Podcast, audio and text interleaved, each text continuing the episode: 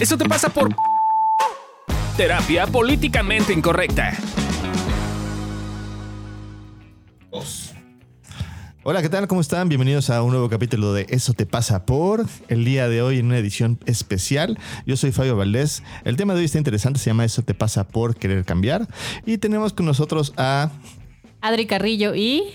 Abigail Martínez. Pues, si les explico quién es Abigail Martínez, este fue una persona que en un principio estuvo con nosotros, eh, estudió psicología y después, ¿ahorita dónde estás?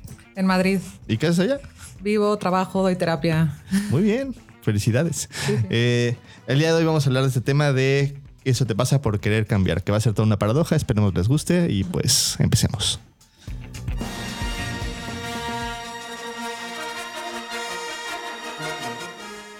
Hace mucho tiempo, en una galaxia muy lejana, había un Jedi llamado Anakin Skywalker. Anakin Skywalker era este usuario de la fuerza superpoderoso, el elegido, que además tenía que salvagu- salvaguardar todos los preceptos de la fuerza y traer equilibrio a la fuerza. Yo digo que sí trajo equilibrio, ese es tema para otro momento, pero el punto es que este muchachito en cuestión lo entrenaron ya un poquito más grande, ya un poquito apegado a su mamá. Y cuando empezó a tener previsiones de que su mamá se iba a morir, dijo: ¡Ah! Tengo que salvarla. Y fue y no llegó a tiempo y la mataron. Y entonces él se traumó y dijo, creo que puedo hacer, puede pasar lo mismo en el futuro y pues, se enamoró de una chica, ¿no? Y esta chica tuvo un amor prohibido porque los Jedi no se pueden casar, se casó en así por debajo del agua, ¿no? Yo creo que todo el mundo se dio cuenta, nada más estaban haciéndose güeyes, pero seguro pasaba entre los Jedi muy seguido, como pasa ahora con los, con los párrocos, así. Este, y entonces, eh, un día eh, empezó a prever que su mujer se iba a morir. Y entonces dijo, creo que necesito evitar este pedo. Y entonces empezó a buscar como la información de cómo, no sé qué. Los Jedi le dijeron, no, tú desapego, suelta, güey, no hay pedo, no, pues no te aferras a las cosas, ¿no? Que esa es la filosofía Jedi. Y por ahí un, un usuario de la fuerza de este, oscura, este, le empezó a decir, pues yo sé cómo hacer que la gente no se muera, ¿no? Entonces el güey dijo, ah, de aquí soy, ¿no? Y entonces, este, ya que le iban a matar al güey, porque lo iban a matar así de, ya descubrieron que era el oscuro, ya le iban a matar, no sé qué, eh, le dice, no, no lo mates porque es el único que puede hacer que no se muera mi mujer, ¿no? Y, entonces le dice, no, sí, hay que matarlo, tiene mucho poder, lo iban a matar y toma, que toma la que traiciona a la orden Jedi y se vuelve del lado oscuro, porque eso pasa con esas cosas, cuando te matas a alguien, te vuelves malo, ya te volviste malo, ya chingaste a tu madre, eso no lo explican muy bien, pero así es. Este, y entonces después de eso le dice, ve y mata a chavitos, fue, mató chavitos, hizo todo un desmadre, se puso, se puso muy loco y fúrico y luego empezó en un ataque de celos con Obi-Wan porque juraba que Obi-Wan estaba queriendo bajar a la vieja y fue ahí con Obi-Wan, que era su maestro además, el mentor, y cuando estaban ahí discutiendo se acercó Pan me dijo, no, tú perra, y la mató.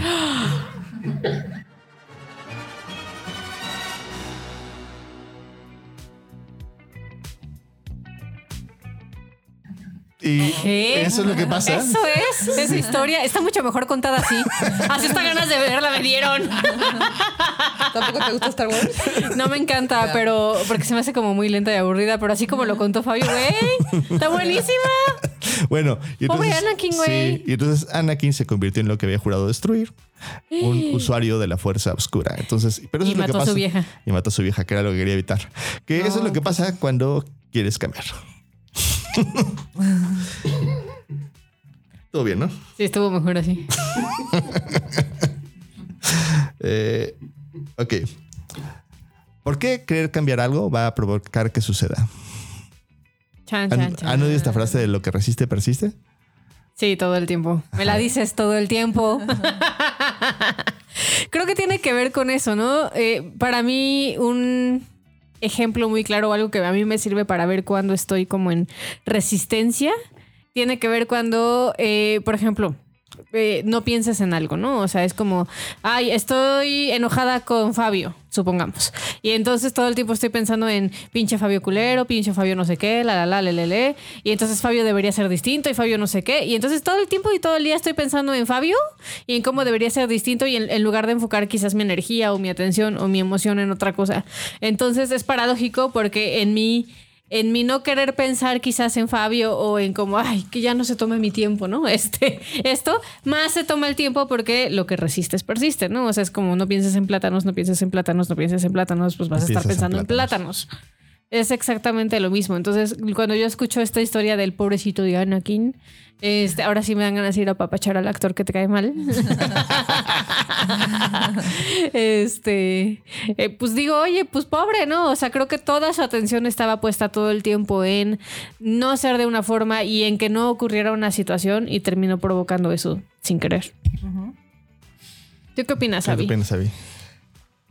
Pues sí, o sea, yo veo muy evidente que mientras más como le pongo atención y quiero controlar algo, ¿no? Para evitar justo algo, sentir algo o evitar que algo termine o querer conseguir algo. O sea, yo creo que también mi misma energía provoca justo lo contrario, ¿no? O sea, que lastime a alguien o que no vea a alguien o que pase encima de alguien que me pasa constantemente. Pero justo por querer evitar como hacerle daño, yo creo que al final no, no logro ver todavía qué es lo que, lo que pasa.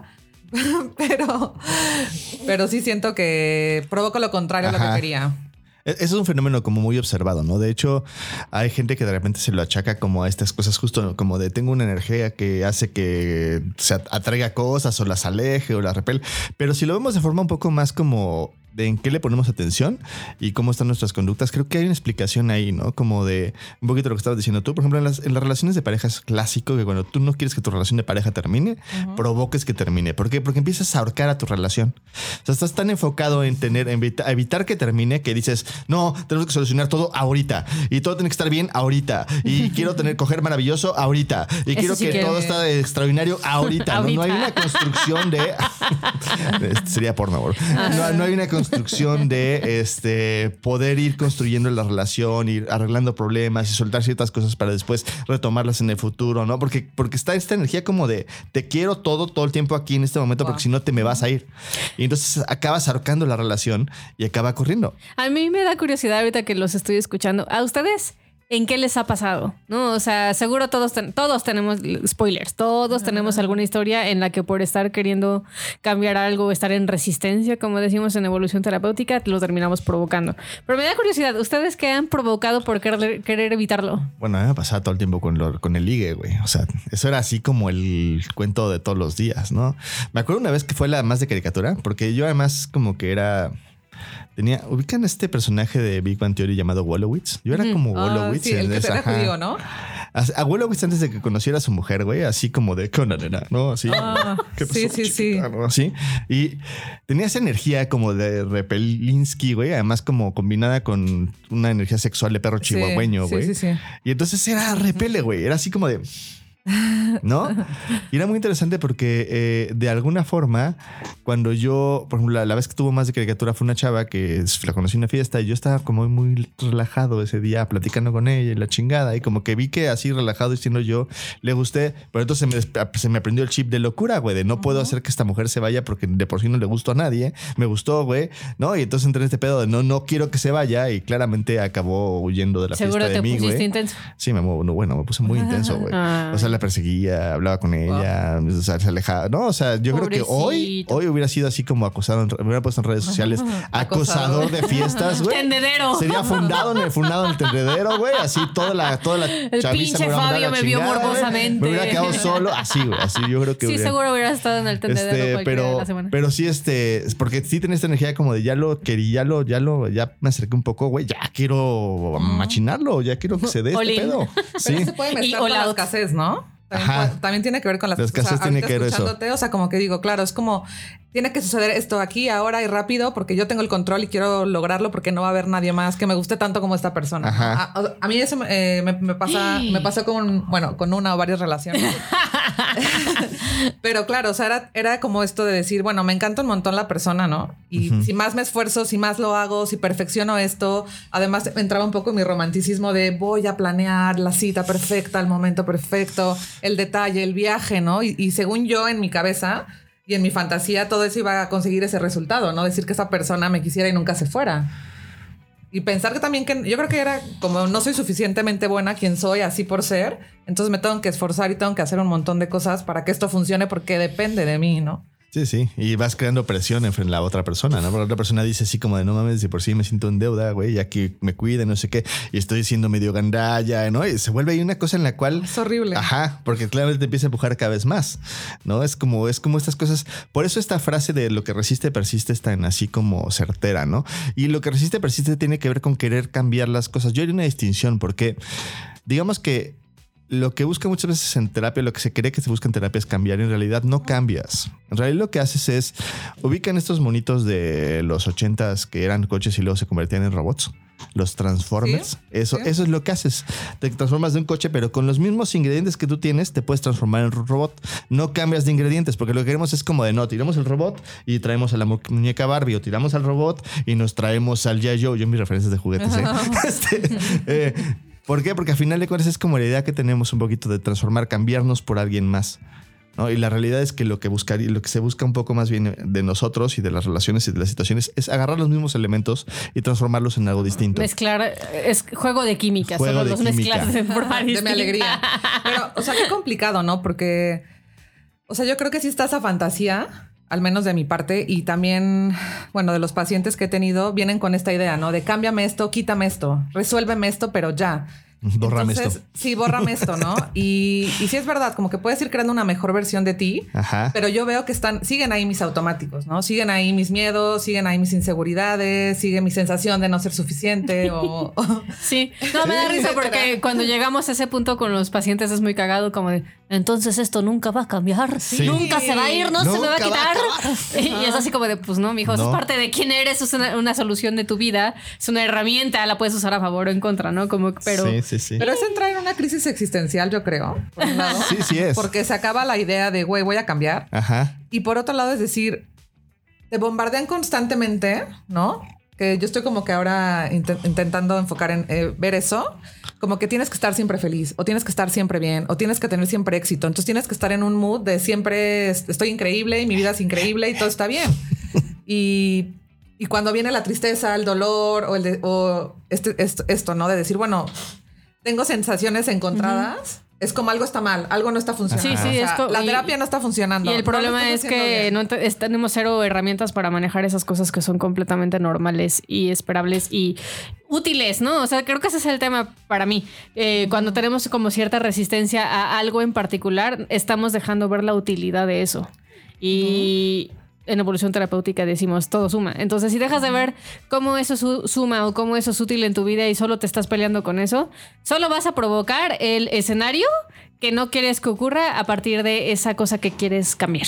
Sí. Y Ahí- pues estoy pensando, porque ahorita que los escuchaba ustedes que tienen como muy claros los ejemplos de cómo entraban en, en querer cambiar algo y querer controlarlo y querer obtener un resultado específico y generar el contrario, me quedé pensando que yo no tengo tan claro el evento eh, o las cosas que hice, pero creo que, o sea, como spoilers para los que nos están es- viendo o escuchando, si, si te pasa como a mí de, híjole, o sea, como que tengo la sensación de que sí lo hago, pero no estoy clara o claro, fíjate en los resultados, ¿no? O sea, es como, ok, yo eh, eh, siento que tengo una parte tóxica y siento que no soy muy buena como teniendo amistades. Y eh, me convenzo a mí misma de que nada, no, no, ni es tan grave, ni lo necesito, ni nada. Pero de repente volteo a ver y digo, ah, chale, hay un buen de amistades que he descuidado. Este, hay un buen de gente, pues que claramente le caigo mal porque pues sale mi parte tóxica con ellos. Y entonces es, ah, ok, en el resultado puedo ver que quizás sí ah, hubo un- una especie de profecía autocumplida, por así decirlo, ¿no? O sea, yo no quería soltar amistades o yo no quería caer mal y de repente veo que lo generé. Entonces, si eres como yo, creo que te podría servir voltear a verlo como el resultado y de ahí ir deconstruyendo hacia atrás para que empieces a ver cuáles son los mecanismos que tú usas eh, o de, de qué cosas te, te agarras para intentar cambiar y estar en resistencia. Este. Ubican a Paul Waslavic. Sí. Paul Waslavic, que es uno de, psico- de psicología este, sistémica, entonces no necesita. este, eh, Paul Waslavic hablaba de cambios, ¿no? Y entonces le decía que había un cambio de primer orden y un cambio de segundo orden. El cambio de primer orden se da cuando te cambias de silla, güey. Parecía, que cambiaste, pero en realidad nada más te cambiaste de silla, no hay un cambio profundo. Y habla- hablaba de cambios de segundo orden. Los cambios de segundo orden tienen que ver con cambio en las reglas.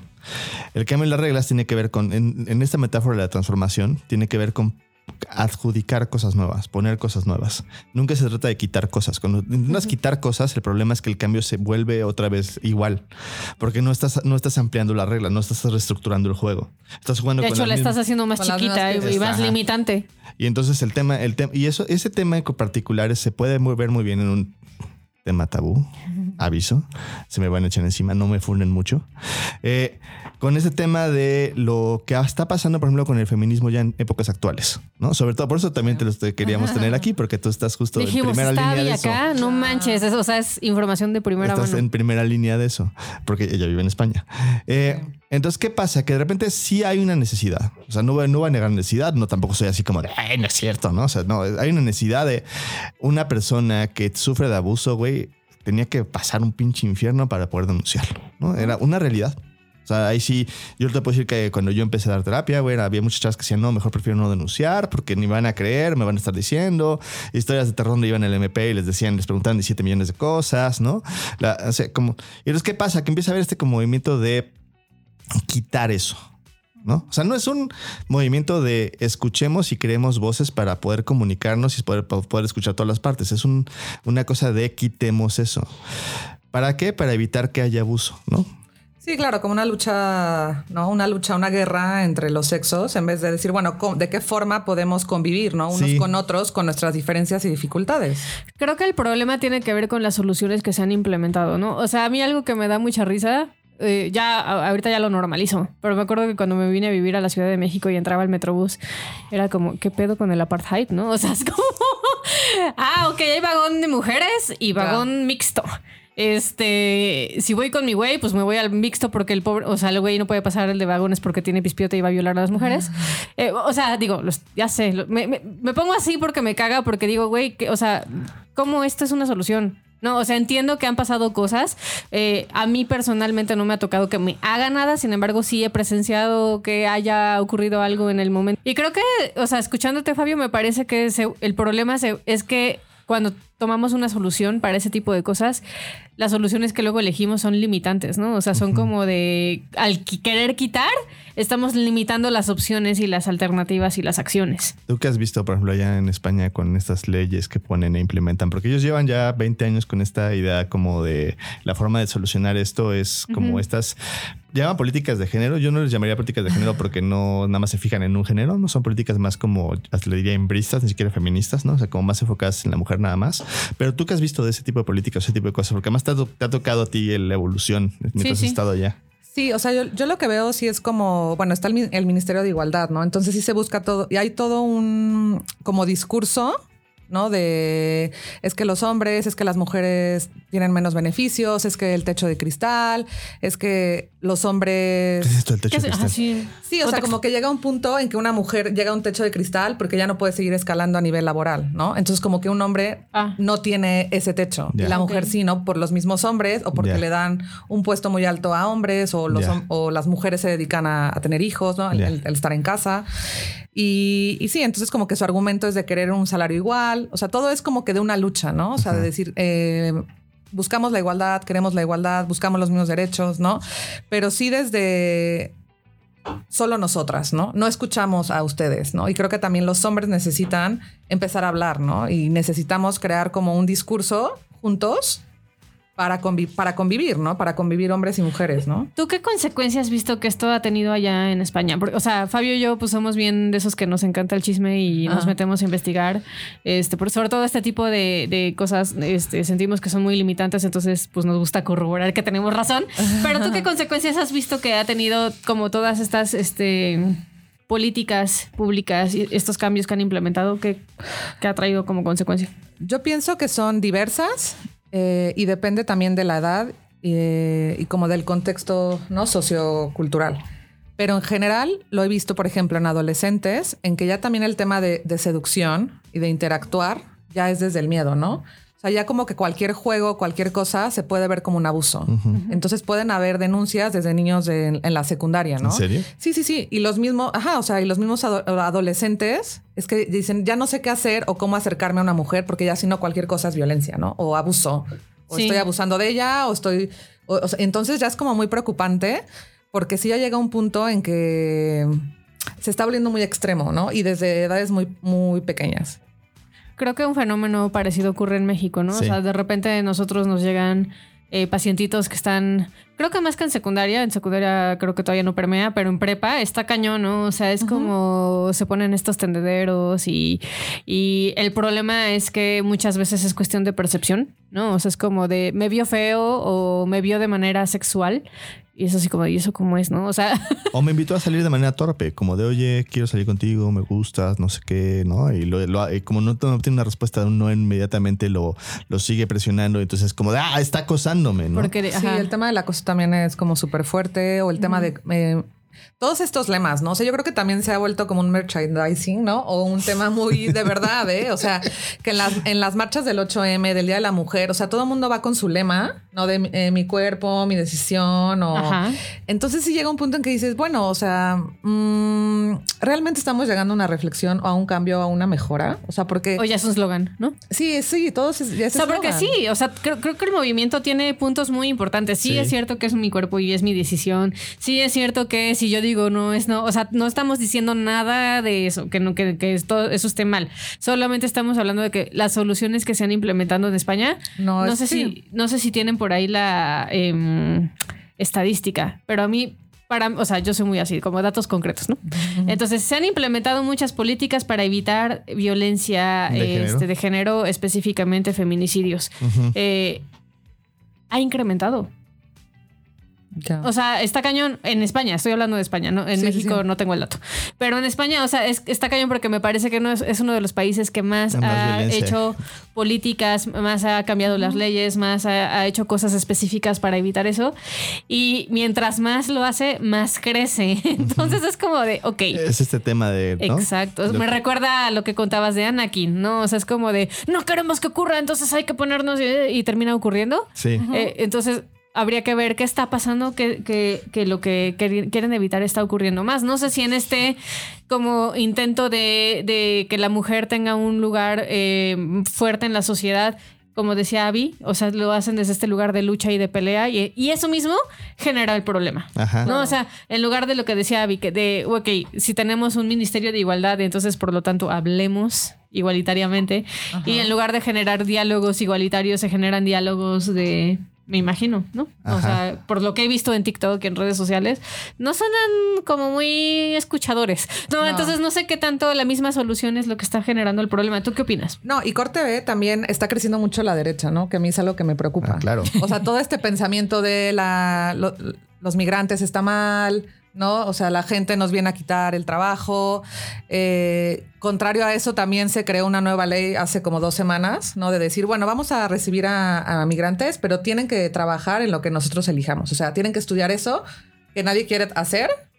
Y, ajá, entonces es, es una parte de este doble mensaje de, ok, Sí, sí. según tú quieres ser como proactivo con la Ajá, migración, y pero abierto, y ajá. abierto, pero estás dando algo que, lo que, que no quiere, ¿no? La gente de España. Pero es que es interesante porque yo diría que es una cosa. eh, o sea, es poco liberal. ¿no? O sea, digamos que es muy impositiva y es de los dos lados. O sea, estamos como, como llegando a este punto en el cual está como libertad de yo decir, oye, güey, pues yo está bien que tú te sientas perro, güey, está bien que me digas que te sientes perro, yo te voy a tratar como perro, pero no me pidas que a todo mundo lo trate como si fuera un ente indefinido, porque eso ya es un pedo que estás transgrediendo mi libertad, pero si se impone, güey, porque es lo que te tiene que hacer. Y esto es como un discurso para- paradójico en el cual yo quiero cambiar y quiero que no haya incomodidad en el mundo. ¿Y qué creo? Un chingo de más incomodidad para un chingo de personas, porque claramente, claramente empieza a haber esta radicalización, ¿no? Y entonces claramente se desargumentan las cosas, porque, por ejemplo, un cuate que me gusta mucho es Jordan Peterson en este, en este discurso de la parte feminista, pero en otros discursos me parece altamente conservador y además absurdamente estúpido en, en sus, en sus este, eh, aseveraciones de las conclusiones de lo que dice de cosas de la familia, la chingada, que es mucho de la visión como co- tradicional, ¿no? Eh, y, y lo- y sin embargo, los puntos que dice con respecto al feminismo y el, y el tema de cómo los hombres en realidad no hay desigualdad y la chingada, son datos duros y son datos concretos, ¿no? Es, es como, es como que empezamos a adoptar una ideología y creemos, nos, nos creemos esa ideología y entonces nos volvemos parte de esa ideología. Y hay esta ideología hoy, hoy en día de que yo necesito eliminar la incomodidad en todo momento, de toda situación, y eso es imposible. Cuando yo intento eliminar la incomodidad de toda situación y todo que eso, voy a crear más incomodidad. Cuando yo quiero eliminar la violencia, voy a crear más violencia. Me quedo pensando cuando fuimos a Berlín.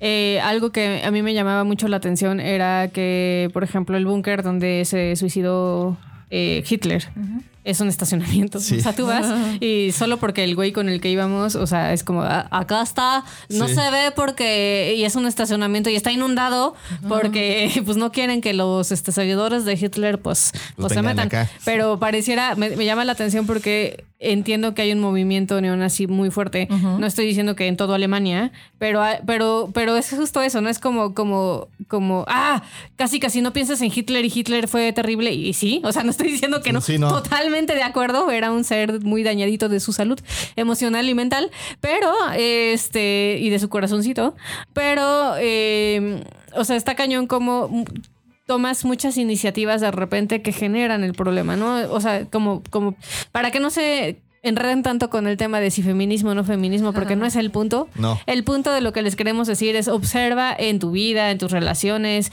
en otras cosas, que por estar como queriendo evitar lo generas, ¿no? Es, no quiero, pi- piensa en esto, en tus hijos, en tus hijos y en las drogas. No quiero que consuman drogas. Entonces me pongo súper, este, me acuerdo, por ejemplo, mi mamá, ¿no? Eh, que cuando yo llegaba a la casa, después de salir con mi novio, tenía que entrar al cuarto, despertarla y soplarle. ¿No? O sea, como de para, Para, ver ver tu nivel de alcohol, ¿no? que no, que no tomé, que no fumé, que no, no sé, ¿no? Y, o sea, yo, pues la neta es que siempre he sido muy ñoña y no era lo mío.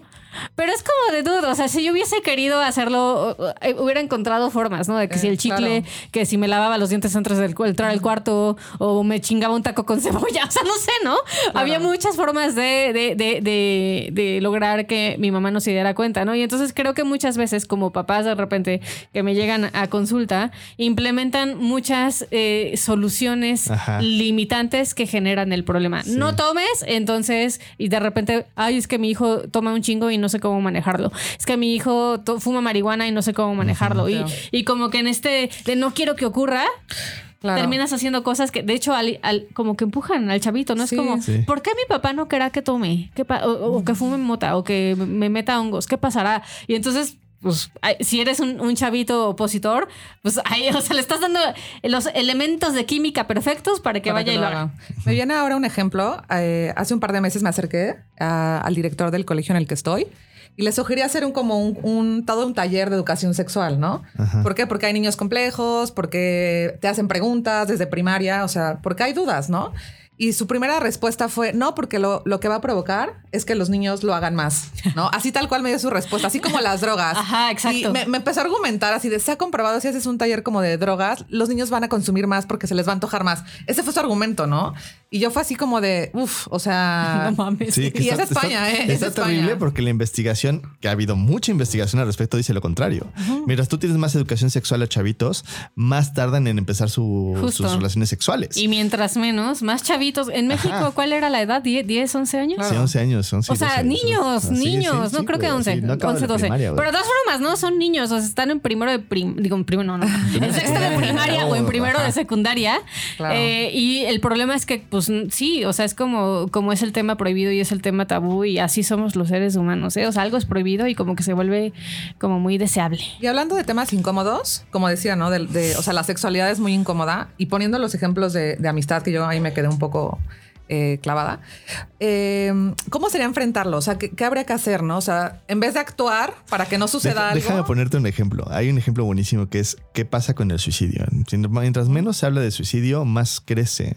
Y el tema es que entonces sí se ha demostrado que cuando tú pones imágenes glamorizando el suicidio, o sea, como de me corto las venas y estoy súper cool muriéndome y se ve súper bien y todo el mundo habla, como esta, peli- como esta serie de 13 de razones. 13 Ajá. razones, ¿no? Serie, Ahí sí. la gente va y se suicida, pues porque suena bien cool, güey. Ajá, ¿no? porque es como, mira el impacto que tuvo la muerte de esta mujer. Pero no hay entonces- ninguna investigación que diga que si yo empiezo a hablar de suicidio y empiezo a buscar explicarme qué está pasando con el su- suicidio, cuáles son las cosas, cuáles son las limitantes, cuáles son las, pueda empezar a, a, este, a crecer.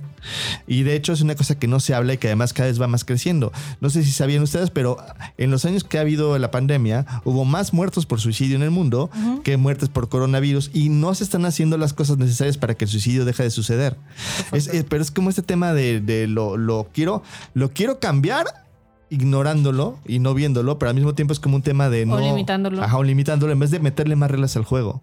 En vez de transformarlo y buscar como, oigan, vamos a crear foros para hablar de ver qué es lo que está pasando con la gente que se suicida. Porque no necesariamente la persona deprimida es la que se suicida, se suicida. Se cree eso. Pero hay, mucha, hay muchos suicidas que son más maníacos. O sea, tú tienes dos, explicación rápida, tienes dos formas de operar en la vida. Puedes ser muy depresivo o tienes, puedes decir como, ¡ah! ¿no? Y la gente que es, ¡ah! es la que más fácilmente se suicida porque entra en una idea de, ya me llevó la chingada, güey, esto de la más, y se avienta por la ventana, güey. Aquí, o sea, aquí está, no, así ya. Y eso sí se matan porque lo hacen a lo pendejo. La gente depresiva en general es más glamorizante y como que usa cosas que de repente los cachan o a veces es más como un show de me intenté suicidar, ¿no? Sí, la Pero- energía es diferente, ¿no? es otro tipo de energía. Pero no, no se habla de este, no se, no se habla, de- no se investigan estas cosas, no se habla, no se, es muy poco lo que se Sí, investiga está muy cagado porque me quedo pensando, ¿no? O sea, en psicología, en filosofía, como en todas las ramas sociales, como que hubo un mo- movimiento muy fuerte por ahí de los 2000, 90, la edad, como de el posmodernismo, ¿no? Como Ajá. de vamos a, a- a- lo que dice el posmodernismo es vamos a ampliar. sí, Entonces se supone que eh, en nuestra cabeza, teoría, en los psicólogos entendemos muy bien que lo que tendríamos que hacer es, Es ampliar. ampliar. Y todo lo que hacemos es acotar. Ah, sí. limitar, ¿no? Sí. Entonces, eh, creo que este es como un, un- para mí, un, oye, si eres un colega, pues observa que tanto en tus intervenciones estás más que ampliando algo, limitando. Y si no eres colega también, tú como persona, que tanto las decisiones eh, que estás tomando en tu vida en función de cambiar algo están en función Ajá. de limitarlo. Si es así, malas noticias, lo vas a probablemente provocar, o vas a hacer que eh, eh, eventualmente es, o sea, estalle porque es, pues imagínate una ollita de presión. ajá. Estás al limitar y cerrar algo, eh, un sistema cerrado muere y Sí. por morir puede ser expl- o sea, explota. Va a explotar Sí, sí. ese pedo, güey. Entonces, más que ampliar es Digo, más que cerrar, creo que la respuesta hoy y lo que queremos decirte es cambiar desde una ampliación, no, no desde una Ah. Sí, limitación. pasar del cambio a la aceptación. O sea, porque yo con el momento que acepto y digo, sí, güey, existe violencia y ha habido violencia entre hombres y mujeres durante muchas generaciones, güey. ¿Qué podemos hacer para generar o buscar una convivencia pacífica? Y entonces yo pongo un punto diferente. Ya no estoy queriendo eliminar la violencia, ya no estoy queriendo borrarla, ya no estoy queriendo cambiar la violencia y quitarla de la mesa. Estoy queriendo decir, ok, con estas violencias, esta violencia que existe, güey, que tenemos, que ha habido de un lado para el otro de muchas formas, ¿cómo podemos poner un punto extra que diga una convivencia pacífica, una convivencia armónica, una convivencia de, de sí, equidad e igualdad, que fue lo que se fue haciendo durante las primeras generaciones de olas de feminismo que tenían puntos claros de cambio? Sí. de quiero votar, quiero trabajar, quiero que no me tengan limitada en mi casa y encerrada, quiero salir, ¿no? Y que hoy ya se volvió una cosa como de quitemos todas estas cosas incómodas, que es el tema del cambio, ¿no? Eh, mientras tú quieras cambiar algo y modificarlo, lo que vas a hacer es que lo vas a provocar. Mientras tú lo aceptes, vas a poder entonces ahí sí aminorarlo, manejarlo, porque no lo vas a querer desaparecer, vas a querer buscar la forma en cómo crear cosas para poder enfocar tu atención en otras cosas que son también importantes y así diversificar los recursos hacia lo que sí quieres crear. Porque lo que resistes, en general, lo vas a persistir. O lo, que- el destino que tú elegiste para evitar un tema va a provocar que llegues a Desde ese los tema. griegos se sabía gente, ¿no? sí. O sea, Edipo es un gran ejemplo. Entonces, Claro. eh, si, no desde, los- si la época de los griegos nos están diciendo que lo que resistes persiste, creo que valdría la pena Sí. escuchar un poquito. Si no sabes quién es Edipo, Edipo es un güey que llegó y le dijo una profetisa. No es cierto. A sus papás se los papás dijo. les dijo: "Sus hijos- oráculo? tu hijo ¿No? te va a matar y se va a coger a tu esposa, básicamente.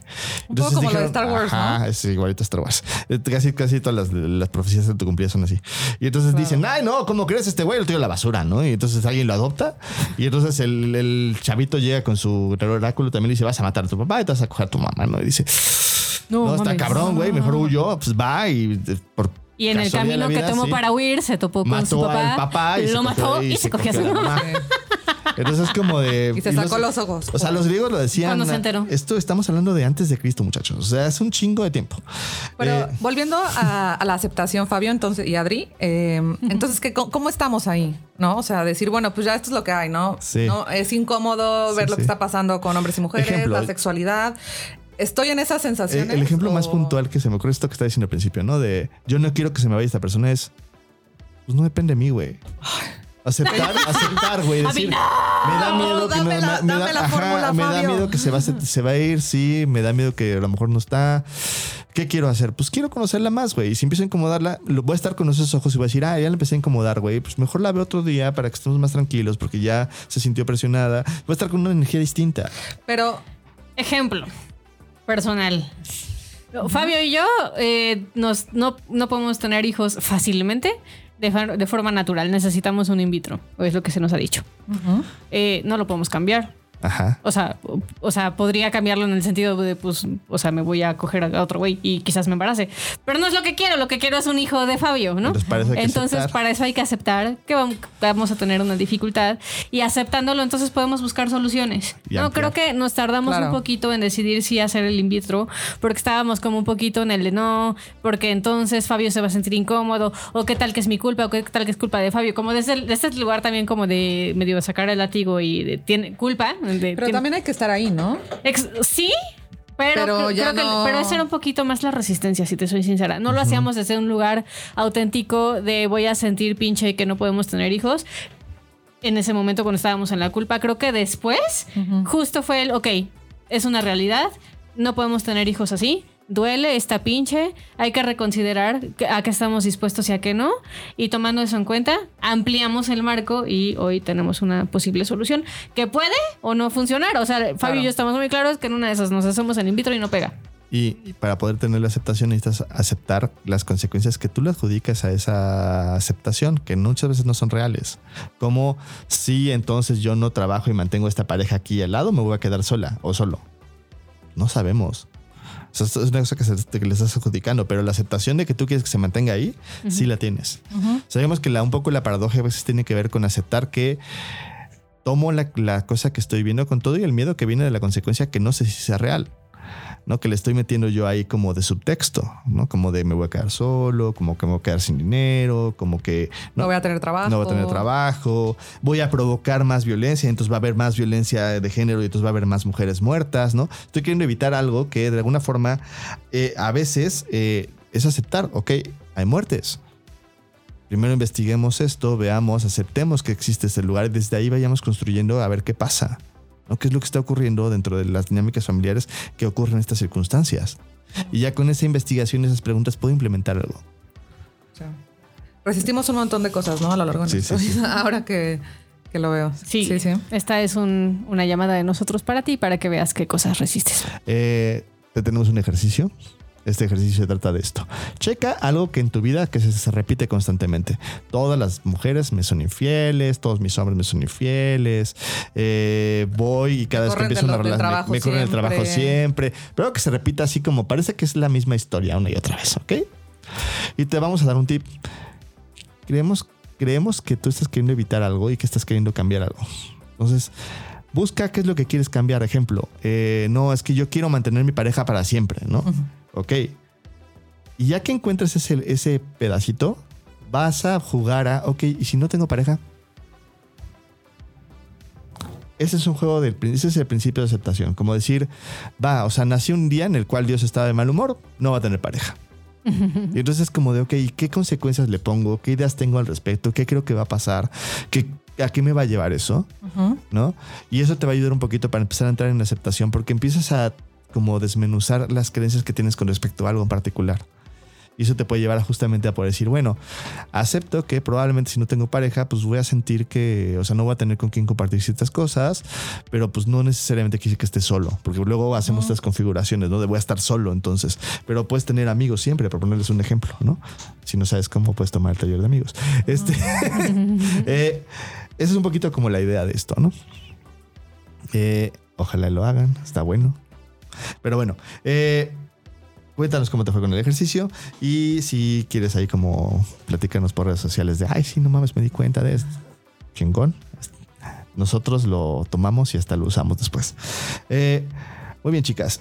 ¿Qué les sorprende de este tema? A mí me sorprende que eh, como que no había captado en muchas cosas en mi vida también eh, más que abrir posibilidades cierro y, y que creo limitantes y limitaciones y o sea como que me estoy dando cuenta de que muchas veces eh, o sea es automático ni siquiera te das cuenta que estás como creando un- un- una limitación. Yo lo que veo es como por evitar justamente, ¿no? Que salga esta parte, estas partes que no me gustan tanto de mí. Al final termino actuándolas y haciendo daño a la gente que más quiero. Sí. A mí me sorprende lo, lo necios que somos los seres humanos con, a pesar de tener la evidencia y los resultados, seguir con lo mismo. O sea, es como, como una capacidad de necedad muy grande. Eh, ¿Qué tienen a la basura? Eh, querer cambiar algo. o sea, creo que co- con, lo que hoy me quedo es como, como es más valioso ampliar y aceptar que enfocar mi energía en cambiar. Sí. Yo tiro a la basura esta idea de que mágicamente tu terapia, Fabio, me iba a cambiar y a ser una persona nueva y me iba a quitar, ¿no? Todas estas miedos. Qué bueno que, qué bueno que ya te pusiste a dar cuenta que no te voy a cambiar. No. ¿Y qué ponen en un altar? La terapia. Sí, también creo que la el ir a terapia. terapia, el justo, ¿no? El tener como una red de apoyo y el tener gente con, con- con la, cal- con la cual puedas compartir, ¿no? Yo creo que eso es maravilloso. La terapia que amplía Lo que intentamos hacer en ET. Muy bien. ¿Tú? Eh, yo pongo en un altar la aceptación.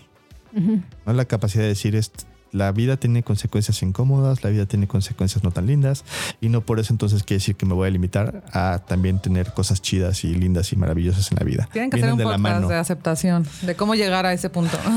Por favor. Va, Va. lo Eh, apuntamos. Y bueno, eh, aquí te dejamos los 25 tips, que son el número de resoluciones que se han tenido para cambiar algo en la política de este año, llevando al mismo resultado, porque eso también pasa en política nacional.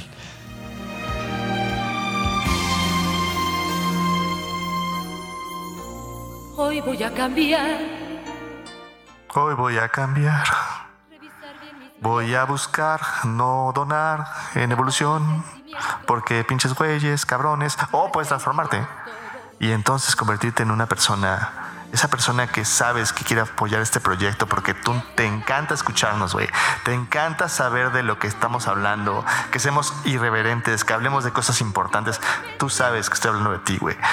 Ve a patreon.com diagonal evolución T y dona la lanita. Además, ahora ya está en pesos, güey. Ya puedes ver, ya tienes que, no tienes que hacer la conversión. Se ve ahí cuántos pesos estás gastando. Está maravilloso. Ve a Patreon. Hoy voy a cambiar.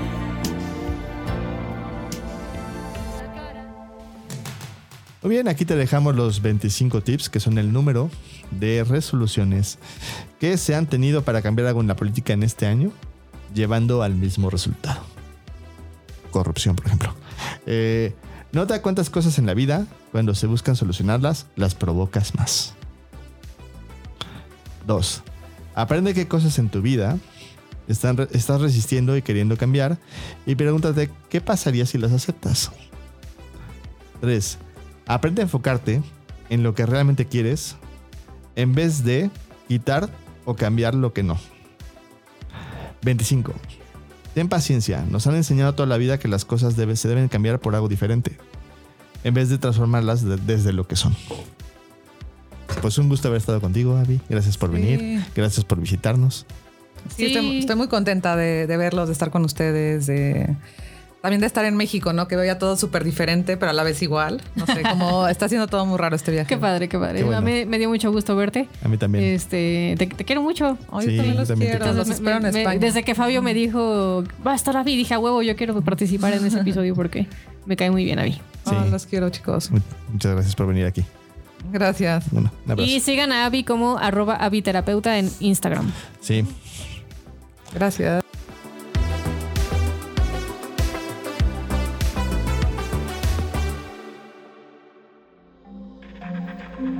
Este audio está hecho en Output Podcast.